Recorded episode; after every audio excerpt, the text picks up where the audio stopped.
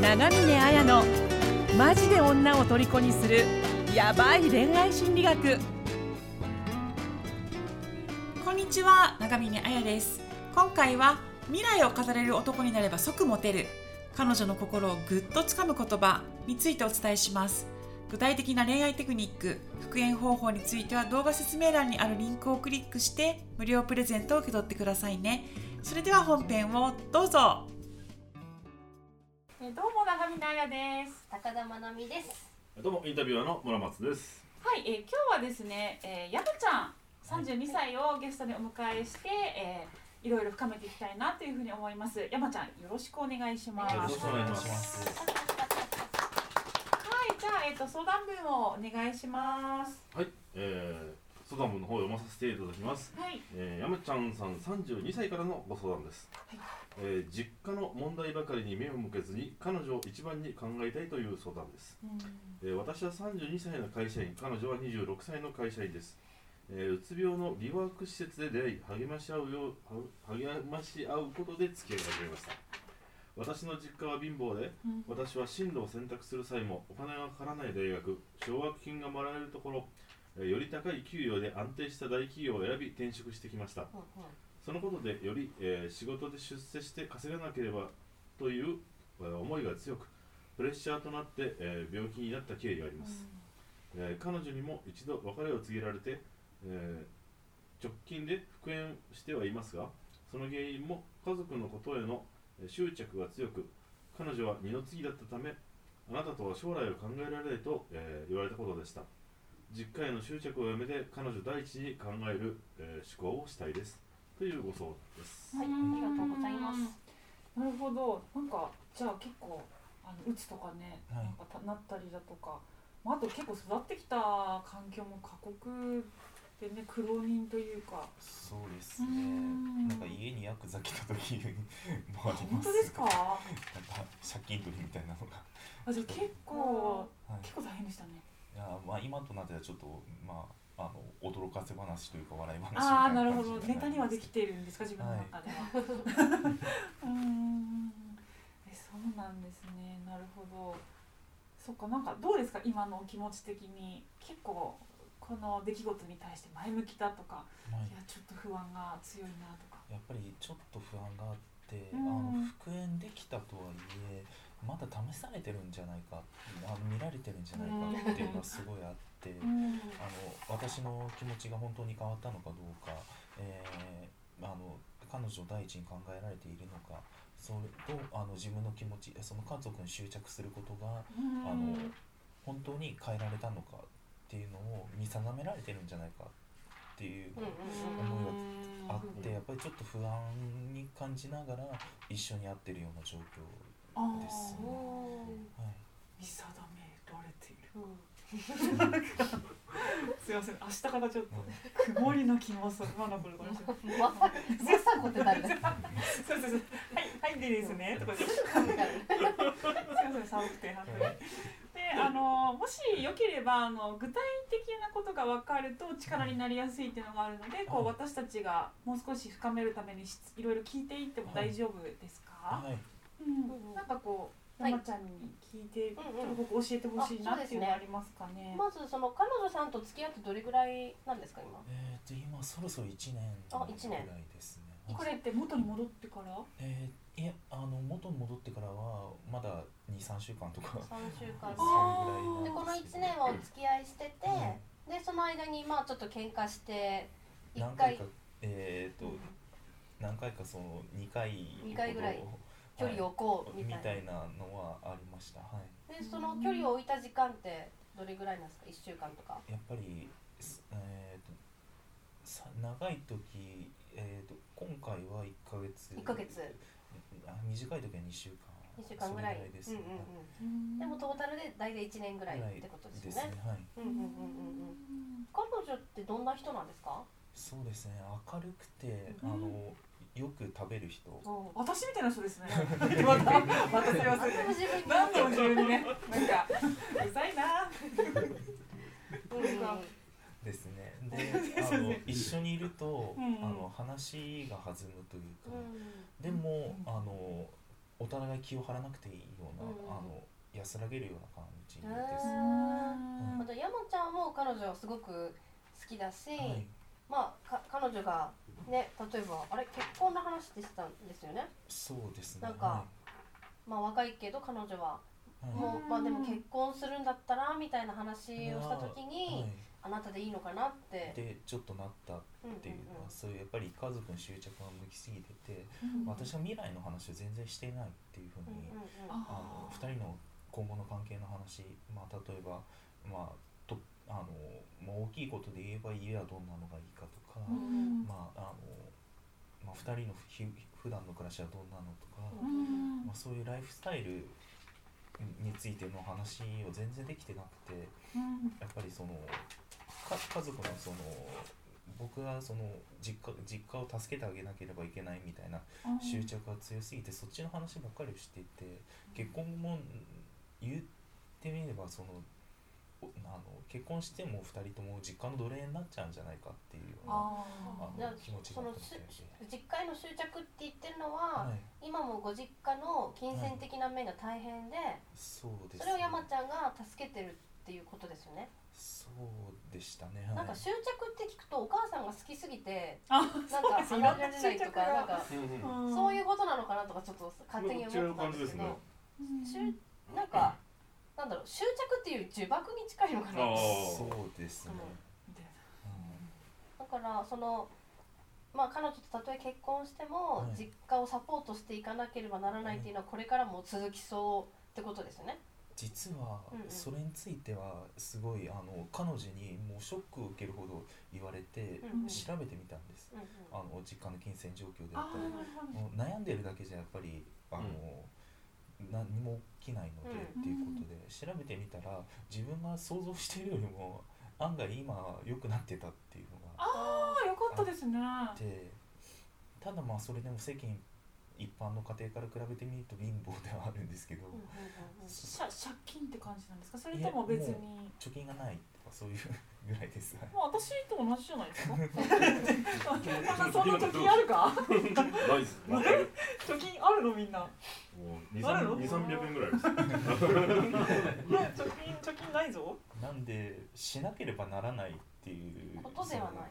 その呪縛が強かったのかなと自分がやらなきゃみたいな。あーっていう自分自身でプレッシャーをかけてしまっていたっていうことですよね。はい。うんそこってでもどうですか？なんかこれから抜け出せそうな気ってします？金銭的に。あ実はそんなに悪くなかったじゃんって思った時に、なんかこれからはじゃあもう少し肩肘張らないでやっていけそうだなとかどんな感じですか？そうですね。あの肩肘張らなくてもいいんじゃないかと。あとはその課題本ですね、うんうん。であの課題の分離っていうそのお話をありますね。作業じゃ作業じゃはい。うん。結局お金があるにしろないにしろあのその最終的に幸せを決めるのは両親自身で自分うん自分の課題とは別なんじゃないかそうだぞ、うん。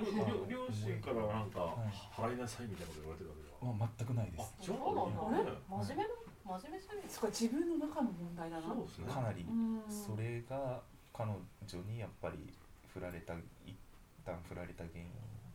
じゃあ本当に自分の中で解決していくしかない。はい。うん。も俺自分自分のことだと思って考えちゃったらあのうちはね両親が金持ってこいっていう。ね。そう刺されてるんですよ。うん。あお父さんに打たれてる月に50万持ってこいでね。彼のとこ大変だったんですよ。自分の金持ってこいみたいな感じの。恐ろしいじゃあ自分の問題でもご両親だってそんな言わないですよね。多分、はいそのうん。逆にご両親も心痛めてるかもしれないですねそんな息子に。あのおうん。金ずっと持ってこられてたらそのかた助かるけど心苦しいかもしれないですそうですそういう感じはありそうですか？そうですね。やっぱりちょっとそれでまあ病気になってしまったってこともあったんでうつ病になってしまったってこともあったんですごいあの謝られましたね、ううんんごめんなって。これは父ちゃんですか？母ちゃんですか？両方謝って。あ両方にはい。うん。じゃあやっぱりその前ややさんが言った「それは本当ですか?」って自分に言うっていうのは。ああそれもだから自分の中のねうん。頭にねとらわれてるっていうのがあるし、うん。あとなんかさっき話してくださったけどまあ課題本って言ったのはこの回でねはい。来る時に「あの嫌われる勇気」っていう岸見一郎さんが書いてるあのアドラー心理学の本を読んできてもらって、まあ、その中に課題の分離っていうのが出てくることをおっしゃってくださって結局、うん。あのなんかちょっと書いてきたんだけど課題の分離言った方がいいかな、まあ、大丈夫か、あそうですね。アドラーっていうのはその自分の課題と他者の課題を分離するってことを言ってて、まあ対人関係のトラブルっていうのは他者の課題に土足で踏み込むことあるいは自分の課題に土土足で踏み込まれることによって、まあ起こるって本にも書いてありましたよね。あとは誰の課題かを見分けるのはシンプルでその選択によってもたらされる結末と最終的に引き受けるのは誰かっていう時に課題の分離をしたわけですよね。結局家家がこういう状況だってことを選択しているのはお父さんお母さんであってそれを引き受けるのは両親だそれと自分は違うってことですよ。ねそうですね。それを今の状況を幸せかどうか感じるかってやっぱり両親かなって思って、うんうはい。んうん。うんだし親の方が課題の分離できてそうですよね あの苦労させてごめんなっていうふうにできてなければ、あもっと金くれとか、うん。お前はなんか長男なんだからとかねあると思うんですけど。だから多分で山ちゃんの中でかなと思うんですけど、はい。うんだからその思い込みですよね。うん。とらわれてるのを、なんか自分の中でこの課題の分離だっていう考えをしたはい。らなんかちょっとすっきりもできてるって感じですか？それともまだ執着しそうだっていう感じえですか？あのかなり肩の荷降りたと思います、うん。なのでもうあとは彼女とのことを考えていきたいなっていうのは、うん。最近はもうそういうふうに意図的に発言するような感じになっちゃってるんですけど、うん。それって大丈夫なんですかね？逆に厚かましいというか そういう印象を与えるんじゃないかっていうえなんで急に私のこと考え出してんのみたいな感じですか？考え考えすぎですよねそれ考えすぎじゃないか？えだってそう未来のことを。は い山ちゃん何でも考えすぎ 考えすぎだな。こ全然考えてきてないですよあれ？あれ？っていう。それだって本当に未来を見たいと思ってるから2回も距離を置いてもいるんじゃないですか？はい。私だったらいないですよ一緒に。うんそういう自分の考えの癖というか考え込んでしまうことをはいにを彼女に話してみるのもいいかもしれないです。自分こういう傾向があるって言われたからっていうふうに。そうですね。こ分かってもらえるかもしすごい心配性れないだっていうのはうん。お互いにあってうんあでも鬱になるからね、うん。結局起こってない未来のことを予測して不安になるんですよね、うんきっと。はいなのであの自分もそうなんですけどあの彼女の方にもやっぱり心配性っていうのがすごいあって、うん。なんであのかなりあのそこに負担を自分はかけてたんじゃないかなっていうのがあってあのやなので結婚には進めないって一回言われたのかなっていう。うん。で今もしその心配性っていう彼女の性格もあるのであの見定められてんじゃないかっていう感じてしまうっていうのもあるんですけど、はい結婚っていうことを考えている女性であればはい。相手がどういう人かなっていうふうに考え続けるのは多分まあ普通だしよくあるのかなとは思っていて。でもなんかやっぱりあれですね山ちゃんなんか想像力がありすぎてうん。豊かですよね。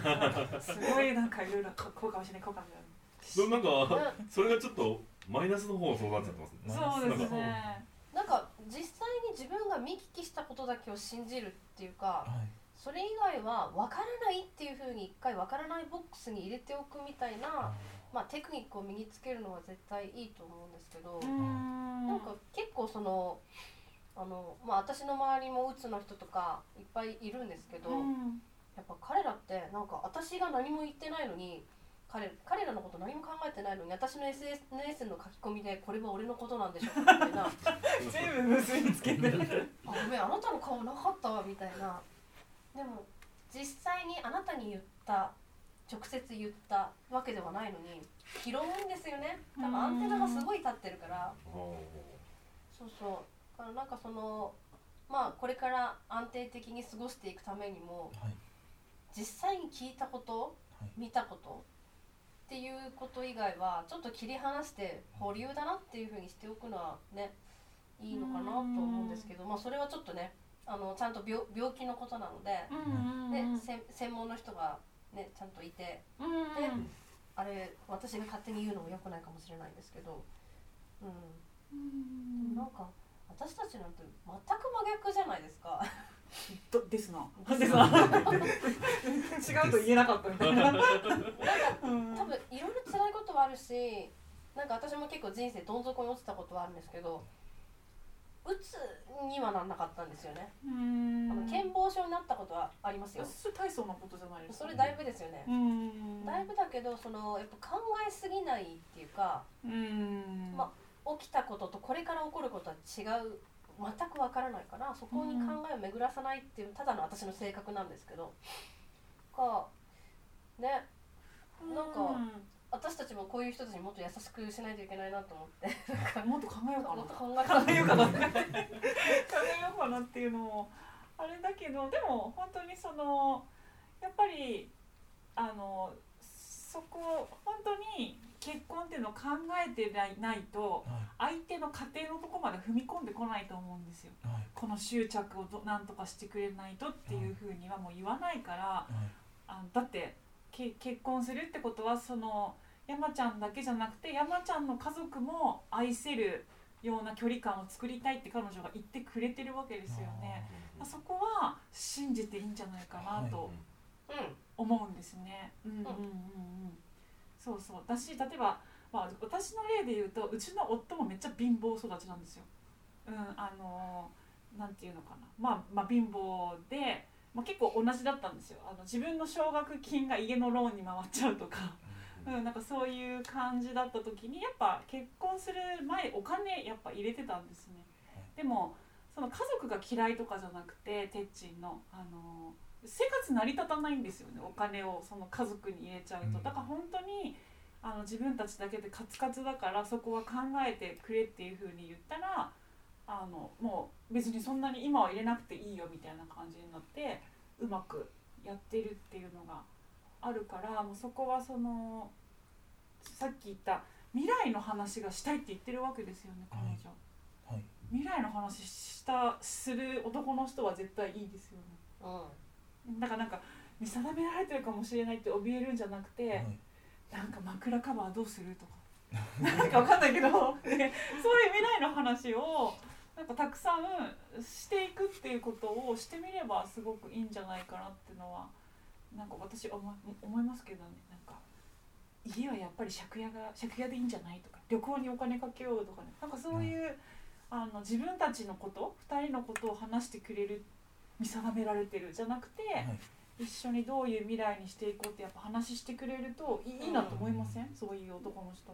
ねなんか結局女性ってなんかその人のあ今今その人がはい。例えば病気だろうが貧乏だろうが、はなんか怪我してようが、うん。その人がいやこ今こうだけど将来こうなりたいんだとかこんなことしたいんだっていうここにあじゃあ私もそこに一緒に行きたいって思うわけだから、そうそうそう。だからここがない人は逆にちょっとやりづらいっていうか、うんうんうんうんうん。なんかそこそのいい未来に到達してなくても、はいそうなりたいっていう何かをこう示してくれるとじゃあそこに自分が何ができるだろうとか、やっぱりそこに参加したい参加すると一緒にや私たちに描いてるっていうのがあってそこに進んでいけるじゃないですか。はい。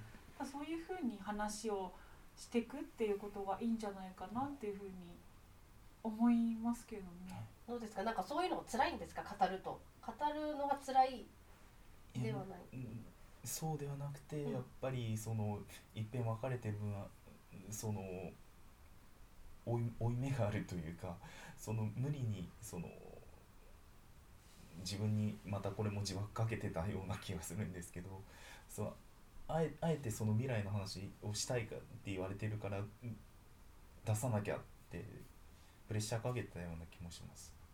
もう全てにプレッシャーが一つずつのこうシシじゃなくてごめんなさい。ぜ全部プレッシャーかかってるんですそうねか。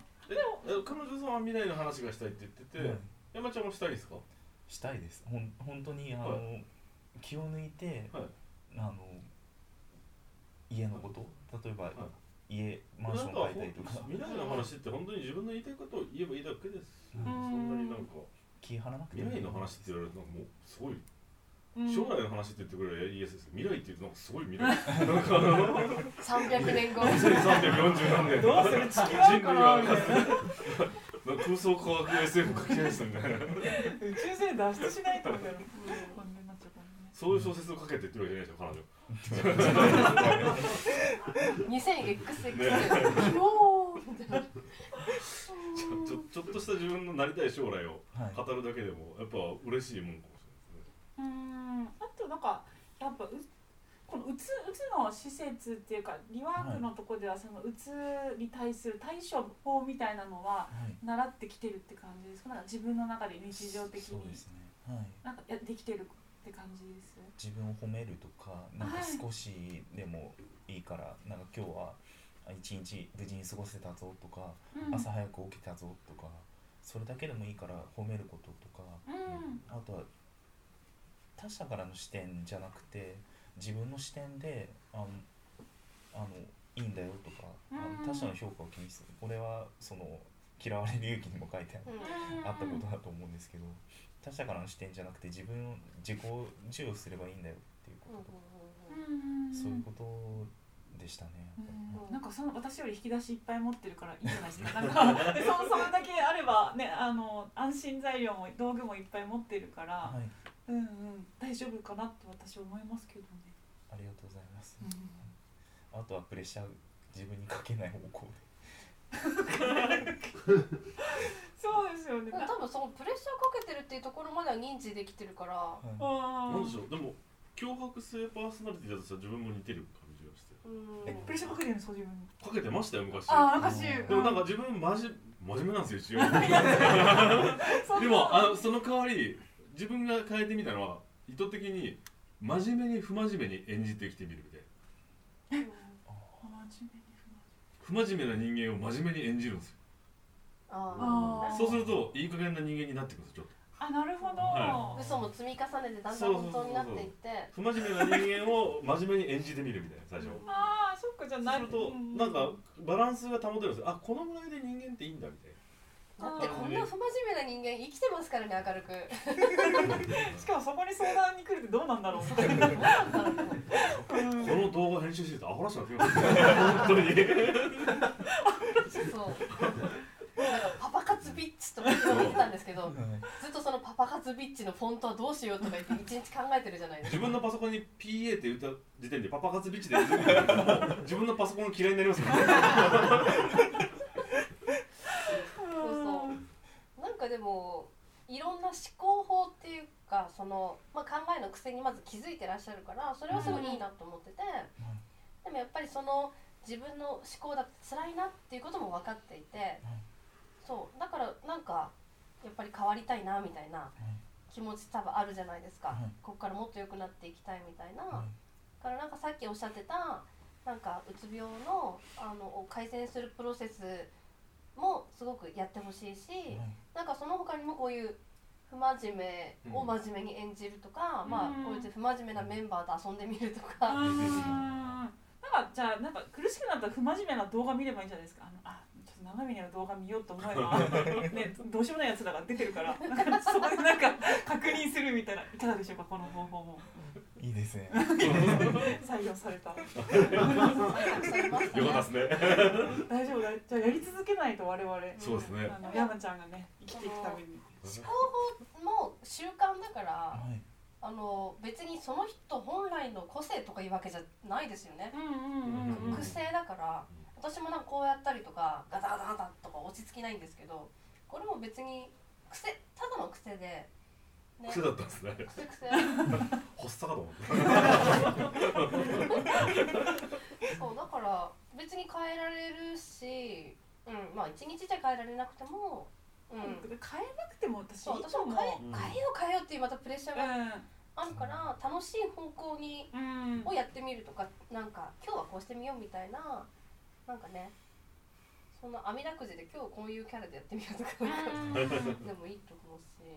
あ自分のそのパターンに気づいてるってことはもうあの閉めたもんっていうか、半分もう治ってる感じですよね。なんかもう本当やることは、あの彼女とその話未来の話じゃなくて あの本当に話したいことを、あの話すっていうことと、あのまあえー、と自分の思考のパターンに気づける道具も活用していくってことと、はいもう家族のことははい。あの切り離してはい。課題の分離ねできたっていうことだから、それをやっていけばいいんじゃないかなって思います。はい。なんか彼女としたいこととかないですか？近い近い近い将来。で近い将来。まずははい。旅行に行きたいです。あいいじゃないいいじゃないですか。どこか行きたいところとか。あるかえっ、と草津温泉。あーいいじゃないですか。草津いいあっすよ。ぜひぜひそれを草津って何県でしたっけあれなんかゆこれ湯もみするのって草津うん草津ああいいですよねあそこ。あそこいいっすね。うんじゃあぜひ温泉に行った写真をくださいとか 言ってよくわかんない話になっちゃったけど。じゃあこんな感じでそうですね。大丈夫ですかね、はい。今日は。ありがとうござはいい、ます、じゃあありがとうございました。はいありがとうございました。ありがとうございました。